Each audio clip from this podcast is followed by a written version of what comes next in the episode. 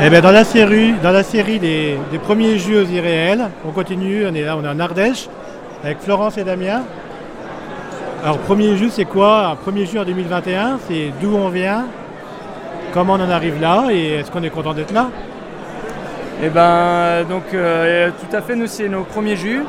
On est arrivé en Sud Ardèche euh, par hasard, mais pas complètement. On a été euh, intéressés pour découvrir les, euh, les hybrides qui ont été abandonnés. Donc, on avait rencontré des gens qu'on avait dans ce coin-là.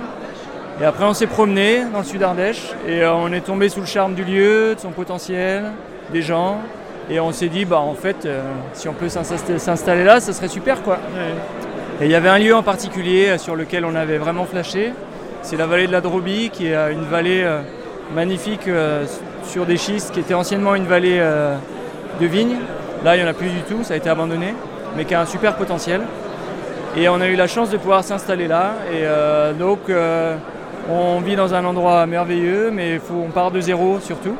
Donc, euh, Mais Là, vous avez des vignes, vous avez alors, récupéré des non, vignes. voilà. Là, on a, là, c'est que du négoce pour commencer Ouais. avec des vignerons du sud Ardèche principalement, en bio, en conversion. Et nous, on est en train de défricher, de remonter des murs, c'est tout en petite terrasse. Et on va replanter euh, petit à petit. Quoi. Ok.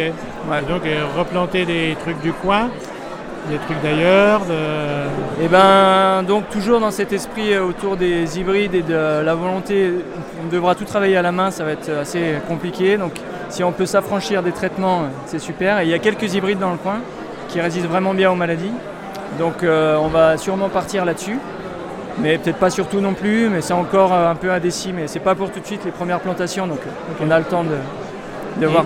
Et donc là, vous vinifiez des raisins du coin, Ouais, principalement, ouais. Ouais, ouais, ouais, ouais. Ben, on- nous, on est tombé vraiment sous le charme du Sud Ardèche et c'était normal en fait de vinifier. euh.